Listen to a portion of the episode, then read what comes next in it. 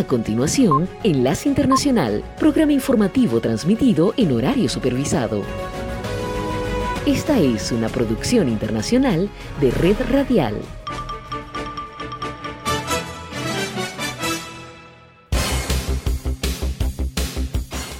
Aquí comienza Enlace Internacional. Saludos a nuestra audiencia en Caracas, Venezuela y el mundo, a través de nuestra frecuencia Sintonía 1420 AM y en Soy Ángela Montilla en la presentación. Bienvenidos.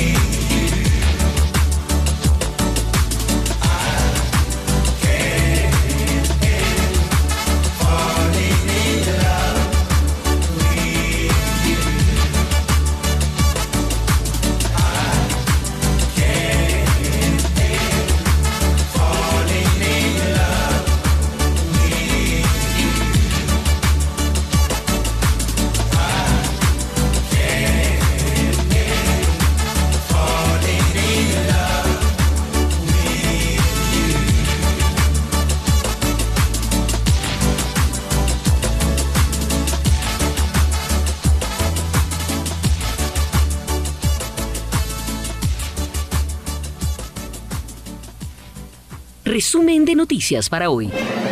Hola, ¿qué tal? Bienvenidos. Soy Florentino Mesa y esta es La Vuelta al Mundo en 120 segundos. El presidente ucraniano Volodymyr Zelensky declaró en un discurso por video al Foro Económico Mundial de Davos, Suiza, que Occidente debe enviar más ayuda a su país y tomar decisiones más rápidamente porque la tiranía avanza a paso más rápido que la democracia. El Consejo de Seguridad ruso advirtió a Occidente que no envíe armamento pesado y sistemas de ataque a Ucrania porque la derrota de una potencia nuclear como Rusia puede provocar el estallido de un conflicto nuclear. Una mayor integración regional, la generación de energías limpias y la lucha contra la corrupción pueden ser motores para el crecimiento en América Latina, dijeron en Davos gobernantes de varios países del continente americano. Con escuelas cerradas, gasolineras bajo mínimos, trenes y vuelos cancelados, Francia afronta hoy la primera huelga contra la reforma de las pensiones propuesta por Emmanuel Macron, la primera protesta masiva de su segundo mandato. Israel acusó a los palestinos ante la ONU de enterrar cualquier posibilidad de reconciliación al afirmar que el nuevo gobierno israelí busca aplastar al pueblo palestino al tiempo que solicitaba una opinión consultiva al máximo tribunal del organismo mundial sobre las décadas de ocupación israelí. El presidente de México, Andrés Manuel López Obrador, admitió que su gobierno considerará una petición del capo de la droga encarcelado en Estados Unidos, Joaquín El Chapo Guzmán, para que sea devuelto a México para cumplir su sentencia. El alto comisionado de la ONU para los Derechos Humanos, Volker Turk, alertó sobre las intimidaciones, las represalias y el hostigamiento de la Fiscalía de Guatemala sobre los antiguos funcionarios que combatieron la corrupción en ese país. El gobierno colombiano no descartó romper relaciones diplomáticas con Guatemala en medio de la tensión política que atraviesan por la arremetida legal del país centroamericano contra el ministro de Defensa de Colombia, al que el gobierno guatemalteco acusa de corrupción. Las delegaciones del gobierno colombiano y la guerrilla del Ejército de Liberación Nacional sostuvieron en Caracas una reunión extraordinaria con el propósito de aliviar la tensión que genera un fallido anuncio de cese el fuego bilateral. Enlace Internacional con la Música. Es una voz. Hay un rayo de luz que entró por mi ventana y me ha devuelto las ganas, me quita el dolor. Tu amor es uno de esos que te cambian con un beso y te pone a volar. Mi pedazo de sol, la niña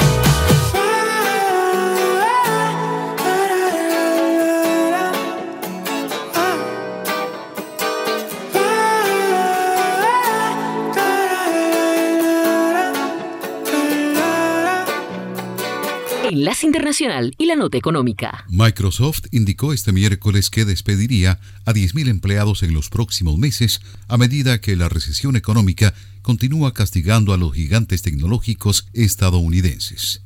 Los recortes de empleos afectarán a poco menos del 5% de los empleados y siguen la estela de movimientos similares de Facebook, Meta, Amazon y Twitter que han anunciado miles de despidos en el sector tecnológico que alguna vez fue insuperable.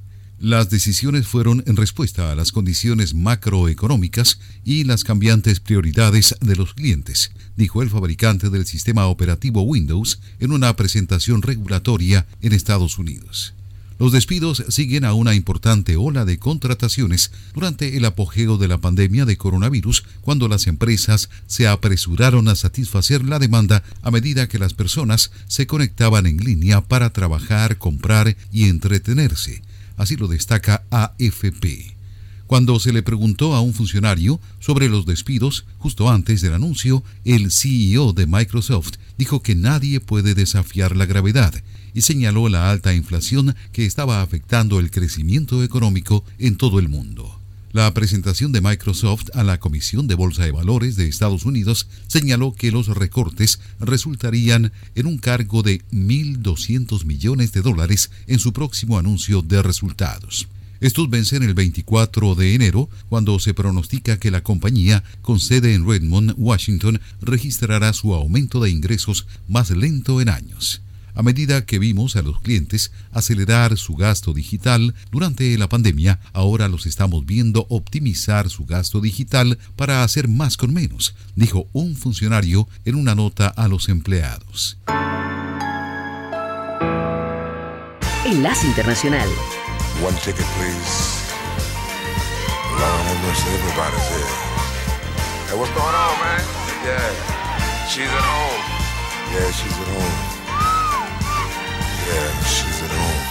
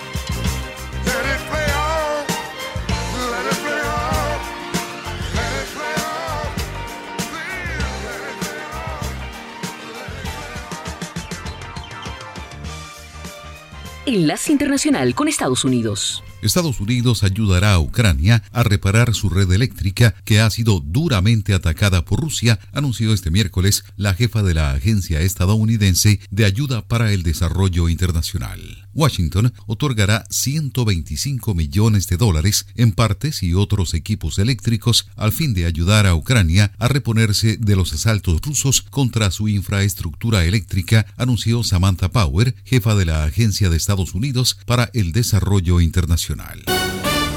La creciente evidencia de que la inflación está creciendo demuestra que los pronunciados aumentos de las tasas de interés aplicados por la Reserva Federal están surtiendo efecto declaró Loretta Mester, una alta responsable del Banco Central estadounidense. Estamos comenzando a ver el tipo de acción que necesitamos ver, dijo Mester en una entrevista con The Associated Press. La NASA informó este miércoles que ha concedido 425 millones de dólares a Boeing para el proyecto de la agencia Demostrador de Vuelo Sostenible, mientras el gobierno del presidente Joe Biden trabaja para reducir las emisiones del sector de la aviación. Boeing colaborará con la NASA para construir, probar y hacer volar un avión de demostración a escala real y validar tecnologías destinadas a reducir las emisiones, declaró la agencia. Microsoft informó este miércoles que eliminará 10.000 empleos y asumirá un cargo de 1.200 millones de dólares en un momento en que sus clientes de computación en la nube reevalúan su gasto y la empresa se prepara para una posible recesión. Los despidos, muy superiores a los efectuados el año pasado, se suman a las decenas de miles de eliminaciones de empleo en todo el sector tecnológico durante la pandemia. El presidente de la Reserva Federal, Jerome Powell, dio positivo a COVID-19 este miércoles y padece síntomas leves, informó el Banco Central estadounidense. Powell está al día con la vacuna y los refuerzos y trabaja desde su casa, indicó la Fed, bajo las normas de los Centros para el Control y Prevención de Enfermedades. Trabaja de manera remota y aislado en su domicilio, añadió. Gloria Estefan y otras seis estrellas de la música fueron seleccionados para ser incorporados al Salón de la Fama de los Compositores. Los siete agasajados de 2023 serán incorporados a una gala el 15 de junio en Nueva York. Estefan es reconocida por popularizar exitosamente ritmos latinos en el mercado anglo con temas como Rhythm is Gonna Get You y Let's Get Loud. Esta es la señal internacional de sintonía 1420 AM, presentando Enlace Internacional.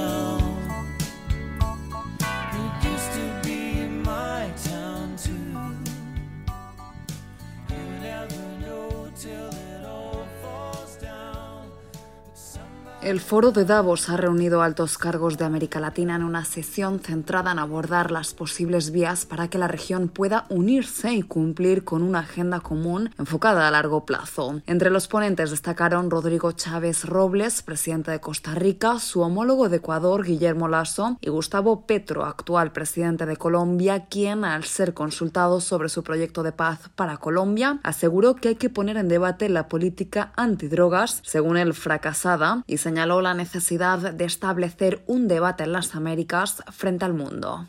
Descriminalizar y llevar a la reducción de consumo por la vía de la prevención, la enseñanza, que en muchos países, incluido en el que estamos, ha demostrado que es muchísimo más eficaz que llenar las cárceles de presos. En tanto, el líder ecuatoriano aseguró que la lucha contra la corrupción ha sido una prioridad en su política interna para combatir la desigualdad social de ese país. Logramos crecimiento económico, logramos generar empleo, logramos reducir el número de pobres en el Ecuador y, y bueno, si usted me pregunta dónde está el secreto, pues luchamos contra la corrupción. Yo creo que la lucha contra la corrupción el control de las finanzas públicas, del gasto público, evitar un despilfarro, genera recursos para poder invertir en lo social. Además, los participantes coincidieron en que superar la pandemia del COVID-19 y sus consecuencias en los sistemas económicos de la región, que se vieron profundamente afectados por la crisis sanitaria, también ha representado un pilar fundamental para combatir la recesión que enfrentó la región. Enlace Internacional con la Música.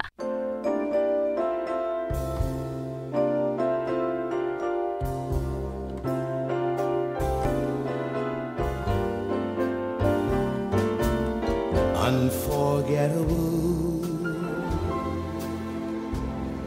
That's what you are. Unforgettable. Though near or far.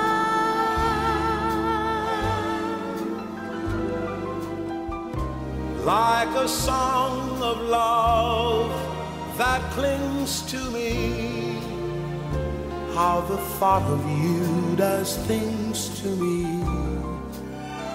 Never before has someone been more unforgettable in every way.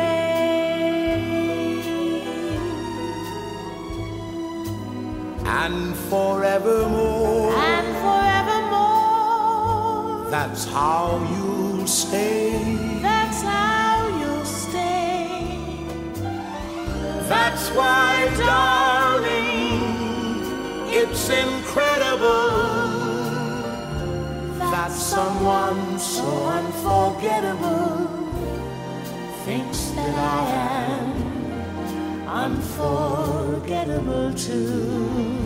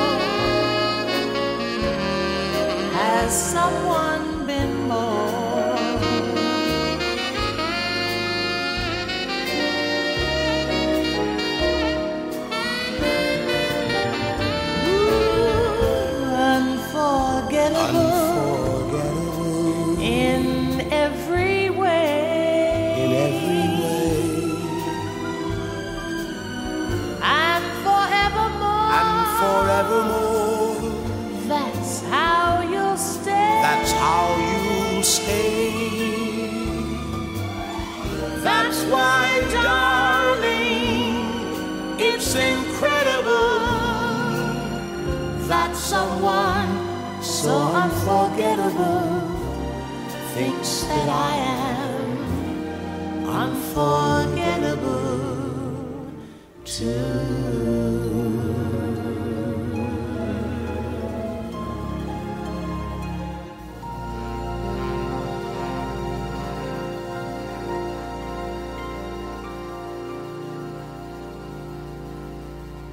Enlace Internacional con la Voz de América. Este es un avance informativo de la Voz de América. Desde Washington les informa Henry Llanos. Expertos se preguntan si los migrantes tendrán los recursos materiales para solicitar citas a través del método que se dispuso para este fin. Nos informa Laura Sepúlveda. La aplicación CBP One sirve para enviar información por adelantado y programar una cita para presentarse en ciertos puertos de entrada. La estrategia está orientada para que ciudadanos de otros países gestionen una excepción humanitaria al título 42, orden que restringe la entrada a Estados Unidos por razones de salud pública. Se puede iniciar la solicitud por un computador, pero hay pasos para los que se requiere un celular con cámara funcional, pues el solicitante debe autorretratarse en tiempo real. Laura Sepúlveda, Post de América. La administración Biden advierte que a menos que el Congreso tome medidas, el gobierno federal podría no poder pagar sus cuentas para junio. Esta semana el Departamento del Tesoro de Estados Unidos anunció que tomaría medidas extraordinarias para evitar tocar el techo de la deuda y continuar financiando al gobierno hasta principios de junio. Pero estos movimientos temporales solo retrasan el enfrentamiento sobre las responsabilidades financieras de la nación entre el presidente Biden y un Congreso bajo el gobierno de un partido dividido. Acompáñenos de lunes a viernes con las noticias del mundo del entretenimiento, lo mejor del cine. So, Skrulls are the bad guys. Los estrenos de Hollywood. I've never seen anything like this. Who am I? She's the last of her kind. De lunes a viernes, el mundo del entretenimiento llega a ustedes desde los estudios de La Voz de América en Washington. Enlace Internacional.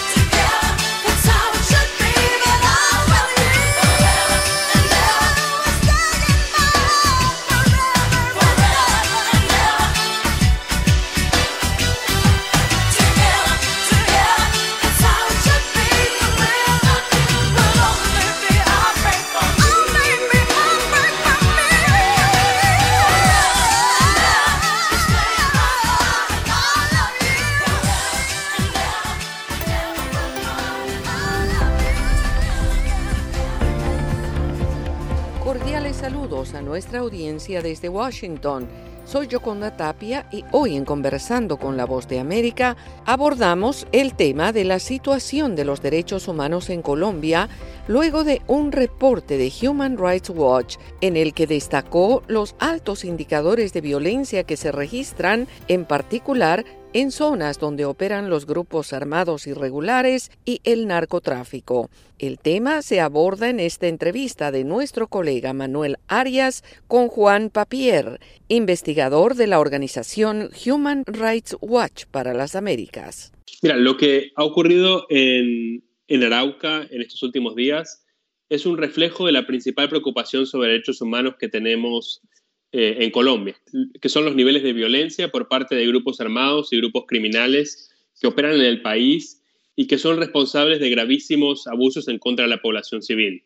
Estamos hablando de 80 masacres en 2022, más de 200 líderes sociales asesinados, más de 80.000 personas que han sufrido desplazamiento forzado masivo, más de 120.000 que han estado confinadas, es decir, unos indicadores de violencia que poco a poco nos traen a la situación que existía inmediatamente antes del proceso de paz y, esa realmente es nuestra, nuestra preocupación central sobre los derechos humanos hoy en el país. Señor Papier, justamente la población civil es la mayor víctima de estas acciones armadas en un conflicto de décadas y el gobierno del presidente Petro ha apostado por la negociación en busca de alcanzar la denominada paz total. Pero entre tanto, ¿qué hacer para garantizar la seguridad? Mira, el desafío es muy grande y creo que el, el gobierno de Gustavo Petro tiene una iniciativa que es valiosa y que busca precisamente enfrentar este problema que es su política de paz total. El gobierno de Gustavo Petro quiere una negociación con los distintos grupos armados o criminales que operan en el país. Es una política tremendamente ambiciosa que busca enfrentar este problema. Pero para que eso funcione,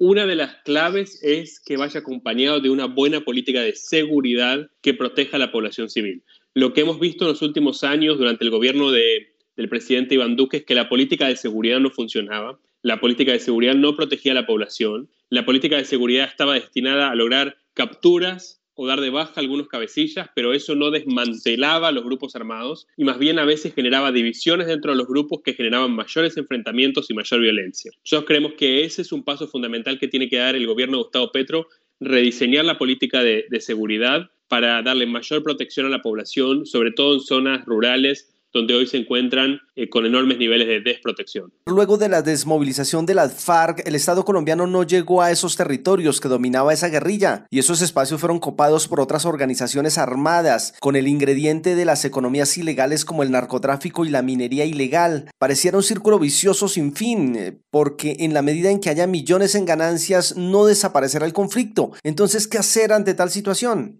Mira, efectivamente, como tú dices, hoy lo que tenemos en Colombia son distintos grupos armados disputando las, economías ilegales en distintas zonas del país. Las zonas que más nos preocupan son la frontera con Venezuela, por ejemplo Arauca, la frontera con Ecuador, por ejemplo el Putumayo, la zona del Pacífico, Nariño, Cauca. Esas son las zonas hoy para nosotros puntos rojos de la violencia eh, armada en Colombia. Enfrentar el problema no va a ser fácil. Uno de los temas es, como te mencionaba, la política de seguridad para ir desmantelando estos grupos criminales. Hay que entender que son grupos, en algunos casos, de crimen organizado, a los cuales no se los puede enfrentar de la misma forma que se enfrenta a una guerrilla que quiere tomarse el poder por las armas. A estos grupos hay que pensarlos de otra forma, hay que enfrentar sus economías, por ejemplo, el lavado de dinero, por ejemplo, la corrupción que pueden ejercer con funcionarios locales para impedir que sean detenidos o para que, que permita que puedan operar estos grupos criminales. Y otro aspecto fundamental es ir haciendo programas de desarrollo rural para que las personas y los jóvenes tengan, eh, tengan oportunidades y no, no sea tan fácil para estos grupos reclutar a los jóvenes en el país para engrosar sus filas y garantizar este control social que muchas veces ejercen en Colombia. Era Juan Papier, investigador de la organización Human Rights Watch para las Américas, remarcando las condiciones de los derechos humanos en Colombia. Esto fue Conversando con la Voz de América.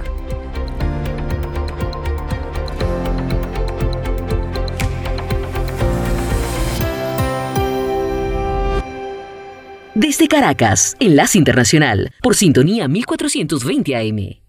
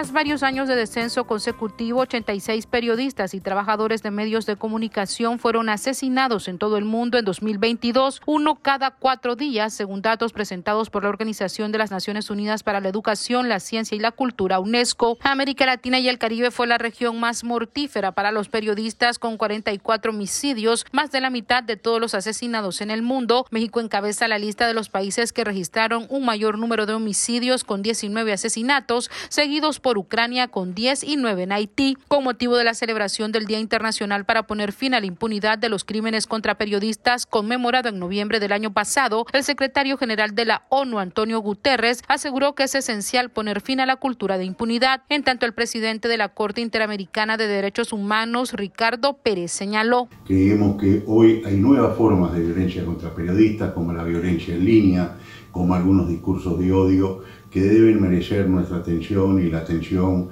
de la comunidad internacional.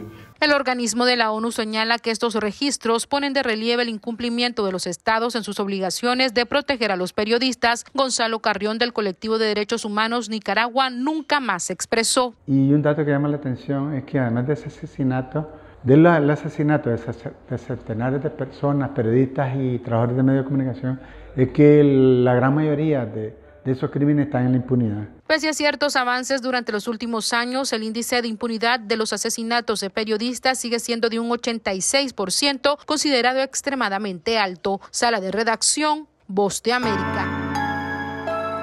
Sintonía 1420 AM está presentando Enlace Internacional.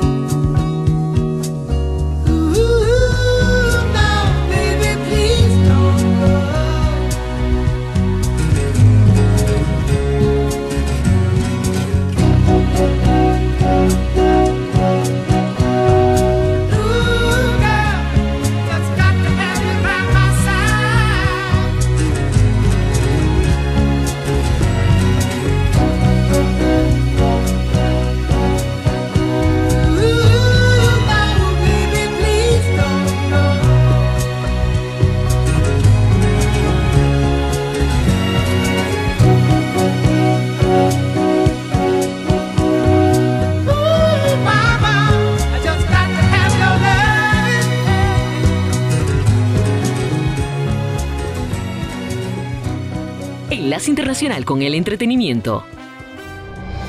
Desde la voz de América en Washington, estas son las noticias del mundo del entretenimiento. Les informa Leonardo Bonet. Gloria Stefan, Snoop Dogg, Sade, Jeff Lynne, Glenn Ballard, Ted Riley y Liz Rose fueron elegidos para ser incorporados al Salón de la Fama de los Compositores. La agencia AP informa que los siete agasajados de 2023 serán incorporados en una gala el 15 de junio en el Hotel Marriott Marquis de Nueva York. Stefan es reconocida por popularizar ritmos latinos en el mercado anglo con temas como conga y Let's Get Loud.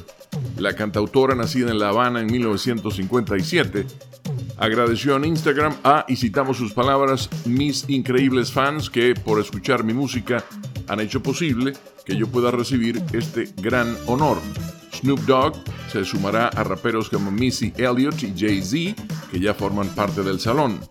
Entre los reconocidos también está la cantante de soul y jazz Sade, cuyos éxitos de la década de 1980 incluyen Smooth Operator y The Sweetest Taboo, y Jeff Lynne de Electric Light Orchestra, quien escribió, entre otros, Línea Telefónica y también Evil Woman. Glenn Ballard es uno de los coautores del álbum clásico de Alanis Morissette, Jagged Little Pill, de 1995 y estuvo involucrado en la grabación y composición de varios álbumes de Michael Jackson, incluyendo Thriller, Bad y Dangerous. Teddy Riley, cantante, compositor y productor, es reconocido por crear éxitos como Mi Prerrogativa, que fue interpretada por Bobby Brown. Liz Rose ha coescrito muchas canciones con Taylor Swift, incluyendo You Belong With Me, Teardrops on My Guitar y White Horse.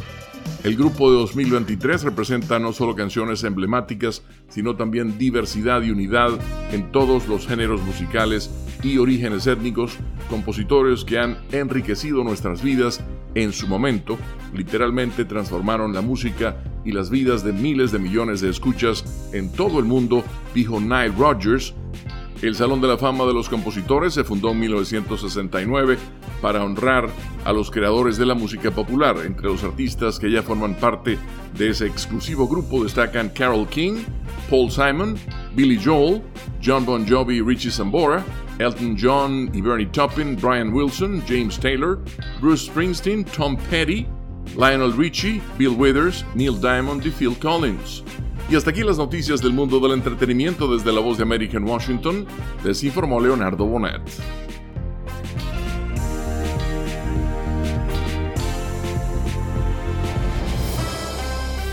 Enlace Internacional con la Música.